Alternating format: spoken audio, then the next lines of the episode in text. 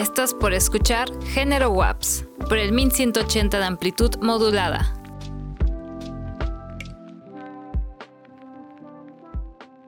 Hola, muy buenos días comunidad universitaria. Estamos de regreso ya con nuestra comunidad estudiantil, eh, pues orgullosamente WAPS, ¿no? Eh, qué bueno que estamos juntos en este ciclo académico 2022 eh, de agosto a diciembre. Estaremos en esta conducción del programa de radio Género WAPS. Les habla Miriam Bautista y a mi lado me acompaña Areli Maday Martínez. Muy buenas tardes, Areli. Hola, ¿qué tal comunidad estudiantil? Buenas tardes. Aquí estamos en una nueva emisión, arrancando con todas las ganas de compartirles lo que desde los programas para la igualdad de género, por ejemplo, vamos a tenerles preparado y por supuesto un agradecimiento para estar aquí con ustedes pues gracias a ti, a la Coordinación para la Igualdad de Género que genera este espacio de comunicación con nuestra comunidad de manera virtual y claro por los canales de transmisión que se los recordamos. Es eh, por el 1180 de amplitud modulada, en redes sociales también nos pueden seguir tanto en Facebook como en Instagram en arroba género WAPS o bien por Facebook Comunicación Radio WAPS, que es el canal eh, institucional de este espacio de comunicación Radio WAPS, a quienes siempre le damos pues las gracias ¿no? por generarnos y gestionarnos este amable espacio. Bien, ¿y qué más hay, Arely, para nuestro radio escuchas? Un poquito de efemérides de la semana pasada. Muy bien. Muy bien, les preparamos una pequeña efemérides justamente en conmemoración de la Semana Mundial de la Lactancia Materna que se celebra del 1 al 7 de agosto a nivel mundial y en el cual tiene como objetivo pues crear conciencia, y estimular la acción sobre temas relacionados sobre la lactancia materna. Pues bueno, yo les traje un una pequeña reflexión sobre si tenían conocimiento alguno de que existe la lactancia feminista y anticapitalista.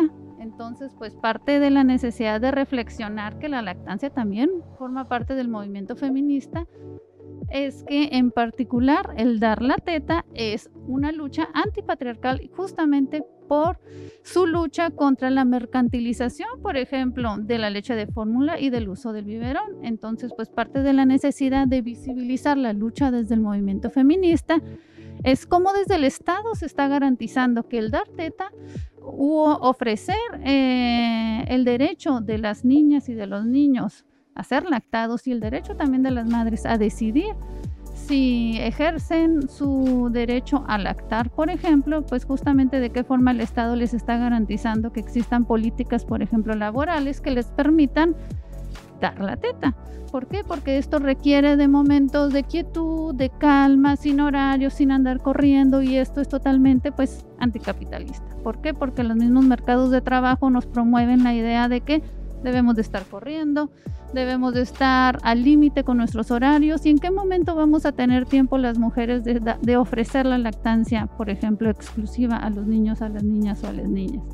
Entonces, la lucha del movimiento feminista ha implementado eh, mecanismos para visibilizar justamente esta necesidad primordial de que la lactancia materna sea un derecho universal, no nada más para las niñas, los niños y los bebés, sino también para que las mujeres puedan decidir si eh, tienen eh, el privilegio o no de otorgar estos beneficios tan exclusivos que tiene eh, la lactancia. Entonces, pues es momento de visibilizar, nombrar estas necesidades y pues eso es lo que les traje preparado un poquito. Pues muy bien, Arely, creo que bien precisa la reflexión por, por esta semana que fue de varios trabajos en redes, incluso a nivel estatal, algunos centros de atención para mujeres estuvieron haciendo como eh, prácticas de cómo ¿no? realizar una lactancia y también información jurídica, estuvo muy intensa la semana, a lo cual también se suma eh, el reconocimiento, el recordatorio de que un 2 de agosto del 2006, por ejemplo, se publica la Ley General para la Igualdad entre Mujeres y Hombres a nivel eh, nacional. Y claro, nuestro Estado ya tiene también su ley. Y no es más que proponer lineamientos y mecanismos institucionales pues que rijan este tema de la paridad de género, la igualdad sustantiva, tanto en los ámbitos en los que estamos, pero también es una lucha contra pues, toda la discriminación que se basa en sexos. Y bueno, creo que en el ordenamiento jurídico, incluso la, la lactancia tiene también el suyo, vamos eh, pues caminando y construyendo, como dice la doctora Lorela Castorena, pues democracias eh, más concretadas en términos jurídicos, ¿no? Y a propósito de la doctora Lorela Castorena, eh, te comento que nos vamos a ir un corte en este momento pequeño. Les invitamos a que nos sigan acompañando por estas redes porque tenemos entonces una charla muy breve de inducción a la coordinación para la igualdad de género por la doctora Lorela Castorena y además nuestra invitada especial, la doctora Jacqueline Valenzuela Mesa, que también ya nos ha estado acompañando. ¿Así es así? Claro que sí. Muchísimas gracias y aquí continuamos. Regresamos. Hola, muchas gracias por la invitación. Siempre un placer estar con ustedes en cualquier foro. Y bueno, la plática apenas empieza. Apenas empieza, pero como somos bien educadas, nos saludamos antes. Así es. Bien, pues muchas gracias a Miriam y Areli que nos dieron la que nos dieron la entrada y que además ya dieron la bienvenida a nuestra audiencia. Eh, eh, soy Lorela Castorena, la doctora Jacqueline Valenzuela, eh, que trabaja muy de cerca con nosotras en la coordinación para la igualdad, para la igualdad de género, que por cierto, rápido, porque luego ya dedicaremos un espacio más amplio para esto, le damos la bienvenida a nuestra eh, recién ingresada comunidad estudiantil porque justo en, en, los semestres de verano, en el semestre de agosto de verano, entra la nueva generación de universitarias y universitarios. Les damos la bienvenida y les informo que existe la Coordinación para la Igualdad de Género de la Universidad Autónoma de Baja California Sur, donde ofrecemos varios servicios, entre ellos asesorías para, para la atención de casos de violencias de género y la atención en primer contacto de los casos de violencia de género que se presentan al interior de nuestra comunidad universitaria. Eh, por lo pronto no tenemos un teléfono directo, pero sí tenemos un correo que es género a través del cual se pueden comunicar para cualquier duda, comentario, solicitud de información, solicitud de asesoría y por supuesto comunicarse a género.waps.mx si tienen alguna denuncia o algún problema relacionado con lo que llamamos las violencias de género. Entonces, pues estamos allá a su disposición. Eh, eh, pronto estaremos lanzando una nueva campaña.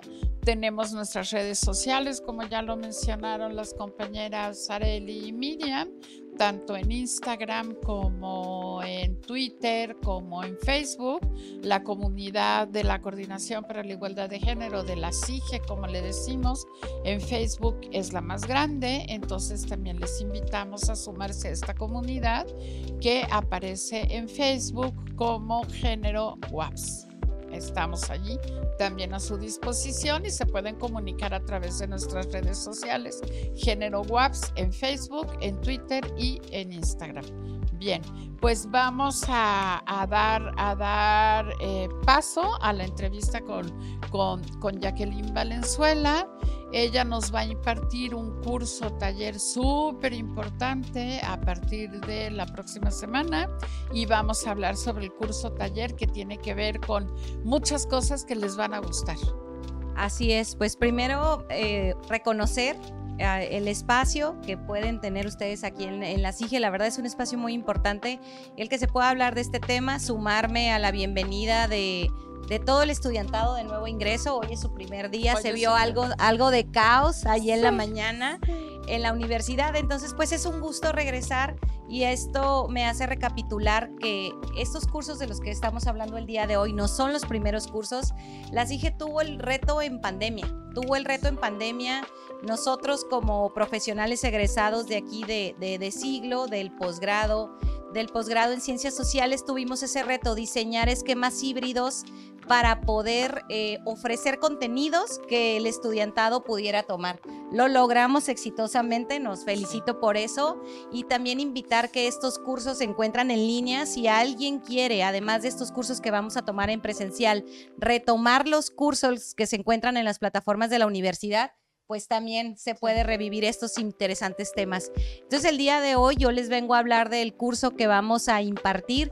Hay tantos temas tan importantes que por dónde empiezas. Entonces pensamos que era importante hablar eh, no solamente del tema de violencia, sino cuáles son las prácticas que te pueden llevar a, después de tener un reconocimiento, un verdadero empoderamiento.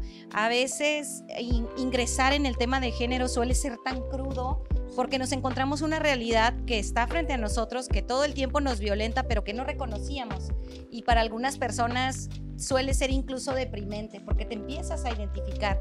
Pero entonces, ¿de dónde obtengo herramientas? ¿Cómo le hago para salir? Ya que esta realidad me avasalla. Bueno, de eso es de lo que vamos a hablar en el taller. Por supuesto, es importante reconocer cuáles son las violencias y también sistémicamente dónde están. Tenemos que despegarnos de la parte personal y de pensar que si hay alguien que está teniendo una conducta de violencia hacia mí es un tema personal de un individuo o individuo frente a otra, tenemos que reconocer que sistémicamente estamos socializando de esta manera y entonces esto nos permite despegarnos un poquito del problema e identificar cuál es mi posición y cuál es la posición de la persona que pudiese en algún momento actuar como agresora y agresor. Entonces empezamos de esta manera el curso primero reconociendo conductas que se nos ha obligado a normalizar y cuando digo normalizar, pues ya sabemos eh, las típicas artimañas, yo voy a usar esa palabra y así va a ser en mi curso. Es muy coloquial y muy, muy, muy, muy cotidiano. y, divertido. Sí, contemporáneo. Entonces, estas artimañas como el amor romántico. Ay, sí. Así es que pues eh, lo vemos reproducidos en los medios, la típica historia de la princesa rescatada de Disney, el típico estereotipo del príncipe. Entonces, recordar que sistémicamente estamos formados para reproducir estas prácticas y formadas también y que de ahí viene. Entonces, ¿qué aportamos? Una mirada diferente para decir, bueno, en el momento en que yo cedo, porque así me está diciendo el sistema que lo haga, a someterme a ese rol, ¿qué consecuencias vienen? Exacto. ¿Qué consecuencias vienen de, de estos roles de género. Sí, porque además los roles no, los roles no son naturales. Así dicho esto entre comillas, ¿no? En el sentido de que los tenemos ya como tatuados en el ADN. Claro que no son construcciones sociales y por lo tanto se pueden modificar. De hecho, para cambiar el mundo tenemos que modificar estos roles, ¿no? Sí, esa parte es bien importante también en el curso, eh, desmitificar desmitificar. Hay discursos que se repiten tanto y tanto que te lo crees y que lo también lo escudan en estudios científicos. Sí, como cuál es tu lugar en el mundo como mujer, cuál es tu lugar en el mundo como hombre, pues esos lugares en el mundo se cambian, se transforman. Y, e incluso siempre eh, se está usando a la biología como un argumento discriminatorio y totalmente, pues, biologicista, todavía es así el término que se usa, pero cuando damos una mirada rápida a la biología, la biología es diversidad. Claro. Todas las especies manejan diversidad. Resulta que nosotros como como humanidad, a partir de las construcciones sociales, nos queremos asumir en la binarés. ¿A qué me refiero con binarés? Pues estas únicas dos maneras de vivir los roles de género que incluye pues esta parte que solamente hay, un, hay dos maneras de vivir la, la sexualidad. Entonces de eso se trata, de que reflexionemos a partir de, de construir estos mitos que nos han marcado y que muchas veces incluso hasta, hasta en las convivencias eh, eh, con nuestros afectos, hasta podemos llegar a embagucarnos en pleitos por decir que eso es único y hegemónico. Entonces vamos a hablar de esto, de cómo estos discursos hegemónicos nos han permeado, pero para que esto nos dé paso a la reflexión a la reflexión sobre, sobre lo que podemos aquí en una universidad conocer con certeza. ¿Con, ¿A quién mejor le voy a explicar la diversidad en el ámbito biológico que a las personas que están estudiando biología marina? Si yo llego y les digo, no, es que solamente hay dos maneras, entonces me voy a decir, ¿de qué está hablando? Si precisamente el océano nos otorga formas de convivencia entre las especies sociales que terminan en la reproducción que todavía ni siquiera alcanzamos a comprender. Así es, así es. Entonces, de eso va, de eso va, va para que podamos reflexionar. Este es el punto principal. Y después de que ya hayamos deconstruido estos mitos, podamos dar el siguiente paso. ¿Qué hago yo ahora sí en mi entorno, en donde yo todos los días socializo para poner estos límites? Estos límites que sí existen, pero que nacen sobre todo en el tema de género con nosotras las mujeres, con el amor propio con el amor propio, con deconstruir nuestro rol y empezar a pensar que aquella princesa de Disney, con tal de ser rescatada, cedía a todo. Era linda, jamás se despeinaba y nunca podía decir que no. Entonces, sí hay que decir que no, como todas las personas, también tenemos el, el, gran abanico de los derechos humanos que yo en todos mis cursos lo tomo no es una idea, no es que algo se, inventó, estamos hablando de derechos de todas y de, todos, de todas las personas, independientemente de su condición y que están avalados y que todavía desafortunadamente han tenido que ser erigidos a partir de una violación sistemática que ha habido en la humanidad. Así es. Entonces, esa parte es importante que vayamos con estas ganas de aprender y que pensemos que todo esto no es alguien que, que se le ocurrió decir porque son discursos de odio, al contrario, desde las ciencias sociales en particular con los estudios de género, son para combatir los discursos de odio que desafortunadamente todos los días nos cruzan. Así es, así es. Decías ahora una cosa que me parece muy importante. Hay que aprender a decir que no y también tenemos que aprender a decir que sí a todo aquello que es positivo, disfrutoso, ¿no? Porque si no pareciera que estamos también emitiendo mensaje de una sexualidad donde todo es no. Claro que no, por supuesto que no. Tenemos que aprender a disfrutar nuestra sexualidad, a disfrutar nuestros cuerpos, pero todo ello dentro de un marco de respeto y de, y de, de tolerancia cero a comportamientos que intenten cercenar nuestra voluntad, nuestra autonomía o apropiarse de nuestro cuerpo y nuestra sexualidad sin que nosotras intervengamos, ¿no? Así es, y cuando lo piensas en nivel especie, o sea, ya cuando lo despersonalizas, hasta también empieza a dar risa, cómo nosotros construimos una serie de parámetros que son inamovibles y al parecer súper fijos, y eso en ninguna especie existe. o sea, solo existe la nuestra. Entonces es abrir los ojos a que esto no opera ni aplica en nuestra especie ni en ninguna, ni en ninguna otra. Y que entonces el ejercicio de nuestra libertad es lo más valioso que podemos tener y que cómo sé qué es libertad y qué es transgresión hacia el otro o a la otra. Pues precisamente este marco de los derechos humanos que incluye todo este respeto hacia la diversidad y también las medidas de acción afirmativa hacia las mujeres. Recordemos que cuando hablamos del tema de género y yo siempre empiezo en mis cursos por el, caso de las mujeres. ¿Por qué? Porque es emblemático. No hay un movimiento social y académico a la fecha que tenga tanta historia como el movimiento de la lucha por las mujeres que todavía no se logra. Y entonces cuando estamos hablando de que hay otros colectivos históricamente discriminados que afortunadamente están levantando la mano, es, bueno, repasemos esta historia porque aquí hay muchos aprendizajes. Y no quiere decir que las historias... Eh, van a, a fundirse en una sola. Lo que hay que tener muy claro es cada quien tiene que tener muy claro cuáles son las vindicaciones de sus derechos. Sí, además aquí hay una cosa que es muy importante con relación al movimiento feminista. De hecho, en la década de los 60 es el movimiento feminista el que abre la puerta al, al, a los movimientos que ahora llamamos movimientos LGBTI, TT+, que se me olvida. Y los ambientales Y los ambientales, ¿no? Que, es, que son más o menos contemporáneos más o menos porque, porque el movimiento de mujeres es más antiguo que el movimiento, que el movimiento ambientalista, ¿no? O sea, luego pensamos que el movimiento feminista es un movimiento del siglo XX y pues no es un movimiento que viene desde finales del siglo XVIII, ¿no? Es un movimiento además revolucionario que ha provocado, junto con el ambientalismo, allí sí, algunos de los cambios más profundos en la estructura de nuestras democracias contemporáneas, ¿no?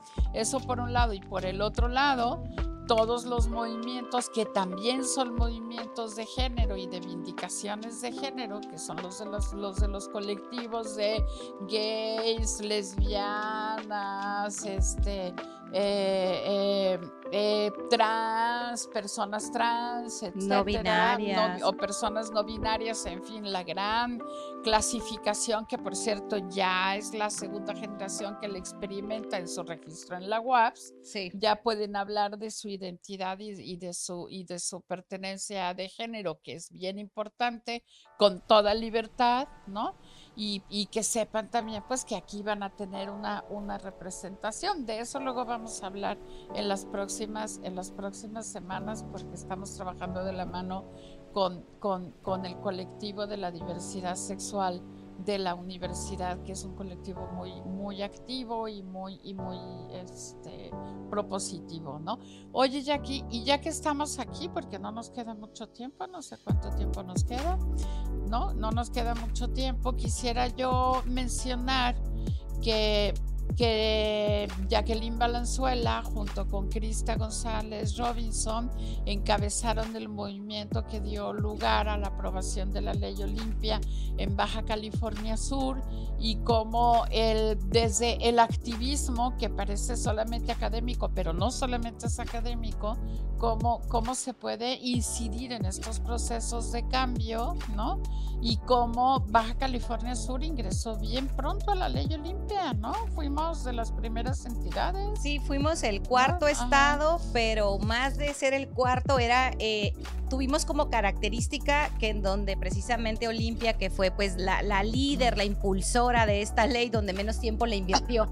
Entonces ella encontró aquí cuando vino a Baja California Sur un terreno fértil en donde Claro. ya las cosas estaban pues para detonarse. Digamos que ella llegó a este terreno donde ya estaban ciertos caminos andados y en menos de dos semanas se hizo el cuerpo que trabajó la ley y bueno, afortunadamente dos meses después tuvimos la aprobación. Entonces, sin haber tenido una gestión como en otros, los otros estados de la República que se aprobó, aquí fue eh, relativamente rápido, pero la parte que, que siempre me gusta reconocer es esto, aquí ya había una masa crítica que estaba señalando este tipo de conductas en el espacio virtual y esto me lleva otra vez al curso que también vamos a hablar esa parte, si bien hay otro curso que es de violencia digital y que también les recomiendo que lo tomen en, en cuanto puedan, por mí tomen todos los cursos que se van a ofertar Sí. porque eh, lo que va a pasar cuando ustedes tengan este conocimiento es que su calidad de vida va a mejorar. Esto no, no tiene que ver con un tema académico, tiene que ver con un tema de, de- de vivir intensamente y quitarnos todas estas todas estas cadenas que nos imponen. Entonces es importante también decir que en la parte del curso sí es esta parte vivencial del espacio físico, pero también del uso de las herramientas de tecnología de la información, porque a veces lo que sucede es que estos espacios han sido creados por terceros, hay intereses en donde nos, nuestra atención está ahí dándole dinero a otras personas y eso no nos damos cuenta. Entonces, ¿qué tal si le damos un viraje? ¿Qué tal si estas herramientas las usamos para eh, realizar prácticas autogestivas enfocadas en nuestro amor propio? ¿Qué tal si este es un atajo para que nosotros logremos más rápido el punto que queremos detectar? Porque también otra cosa que quiero decir es que en el curso hablamos de manera general, pero se van detonando procesos individuales. Así es. Esto va así sucediendo, entonces ahí tenemos una oportunidad para darle un viraje a estos espacios digitales que son una reproducción desafortunadamente del espacio físico en donde se reproducen todas las violencias, a poderlo usar pues tal cual como lo hizo Limpia, tal cual como ella misma usó los mismos medios electrónicos que la violentaron, los contenidos digitales para decir yo no voy a ser una víctima, yo le voy a dar la vuelta y bueno, ella pues ahora la acaban de premiar como de las personas más influyentes del mundo, la única mexicana. La única mexicana. Entonces creo que no podemos decir que nos quedamos cortas en ambiciones, simplemente hay que embarcarnos en este proceso que es un proceso autogestivo y reflexivo, detonado desde la parte del género, Así porque es. cuando ya se detona el pensamiento crítico, impera en todo, impera incluso hasta en la defensa también del territorio. Entonces, pues nosotros les invitamos a que se unan con nosotros a este proceso. Ahora... Eh, con nosotras, porque somos puras mujeres.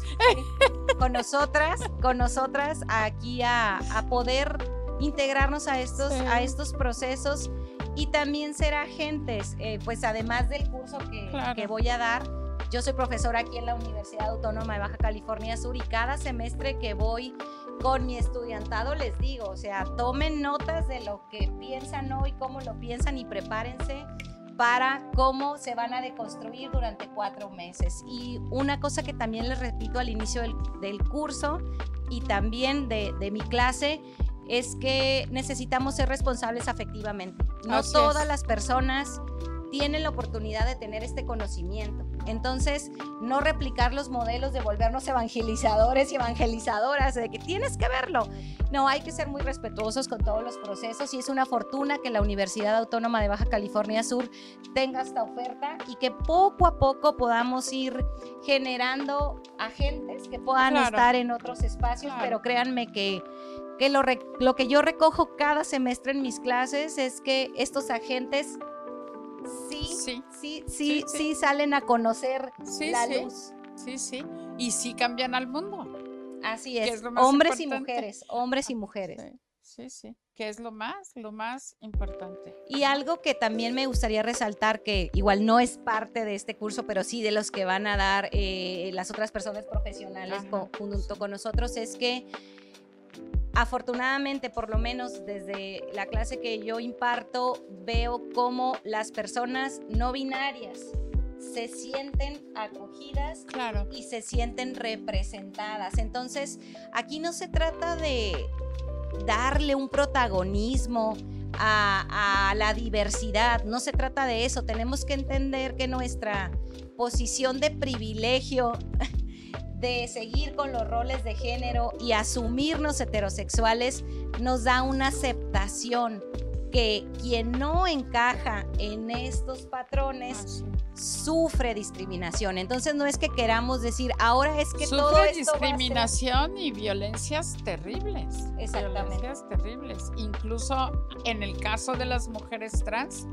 pueden llegar a ser aún más terribles que las que le ocurren a las mujeres a las mujeres heterosexuales. Y es por eso bien importante que en el curso revisamos ejemplos. Revisamos ejemplos porque eso nos ayuda a salirnos de esta, de esta visión que tenemos muy individualista de decir, es que eso que se está diciendo, aunque haya estadísticas, aunque las brechas de género se, se midan, o sea, ya, va, ya van a ser 12 años que se miden las brechas de género y que desafortunadamente a nivel mundial algunos países en algunas categorías hemos retrocedido, y decir, eso no me representa porque mi entorno inmediato esto. Entonces los ejemplos nos hacen poder tener una visión más amplia.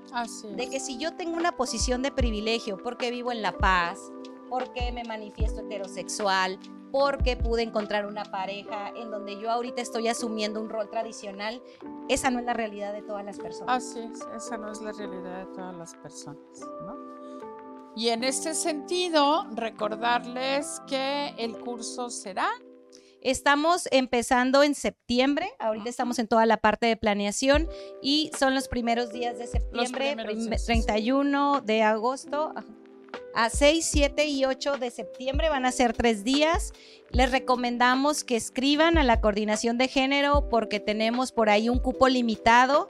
Ya también hay eh, personas de otras eh, unidades de investigación y centros académicos que también ya quieren tomar esos lugares, entonces les avisamos para que puedan aprovechar todo el estudiantado, porque este lugar es para ustedes. Así es. Luego ya, ya, ya lo ya replicaremos, ¿no? Este, ya iremos replicando de acuerdo a la, a la, a la, a la demanda y a las necesidades, pero bien, pues bienvenidas, bienvenidos, bienvenides, ¿no? Que aunque dé un poco de pereza utilizar el lenguaje inclusivo, el lenguaje inclusivo es muy importante porque justamente lo que no se dice no existe y si no lo decimos no reconocemos y no estamos dando visibilidad a todas las personas que integramos las diferentes comunidades dentro, dentro y fuera del ámbito, del ámbito universitario, ¿no? Pues Jackie, mil gracias, mil gracias además por ser una colaboradora este, entregada y, comprometida con, con la comunidad universitaria para hablar de estos temas. Y pues pues sí, ahí les esperamos, gracias a ustedes. Igual no estamos frente a cámara hablando todo el tiempo, pero nosotros estamos hablando todo el tiempo. Entonces, siempre comuníquense a la coordinación de género, busquen un espacio también, aunque no nos vean tanto eh, eh, frente como ustedes están, no somos la cara, pero hay un grupo de masa crítica aquí de que doctores y doctoras que estamos siempre muy felices y estamos a disposición. De Así es, y que además se han formado en esta maravillosa universidad, ¿no? Donde tiene, donde obtuvieron realmente una formación, una formación top, ¿no? Más todas las aportaciones que en términos de investigación han realizado, ¿no? Ya luego volveremos a hablar de las tesis, de la investigación, de promover la investigación feminista y en estudios de género en la universidad como una estrategia también que forma parte del empoderamiento, ¿no? Así y, es. y de la apropiación de espacios académicos que no habían sido realmente sensibles por decirlo de alguna manera, a todas estas corrientes que ahora ya ganamos espacios, ¿no? Afortunadamente, y que además la estamos promoviendo y extendiendo y enraizando en la universidad para que se quede para siempre. Y además se vaya modificando conforme se modifica la sociedad, ¿no? Y ojalá algún día dejemos de tener necesidad de ser feministas. A mí me encantaría. Ya hablaremos de eso algún día. Totalmente, mientras una persona, que no haya ya personas que agredan y personas que tengan que sufrir violencia, ese es el objetivo en el fondo de que todo esto exista y de que aquí lo hablemos. Y bueno, bajo su liderazgo, aprovecho para agradecer, que no lo hago mucho, pero bueno, está masa de investigadores bajo su liderazgo, la doctora Lorena Castorena, entonces estamos aquí. Gracias y nos vemos en el curso. Nos vemos pronto, nos vemos el próximo lunes aquí en su programa de la Coordinación para la Igualdad de Género. Buenas tardes. Adiós.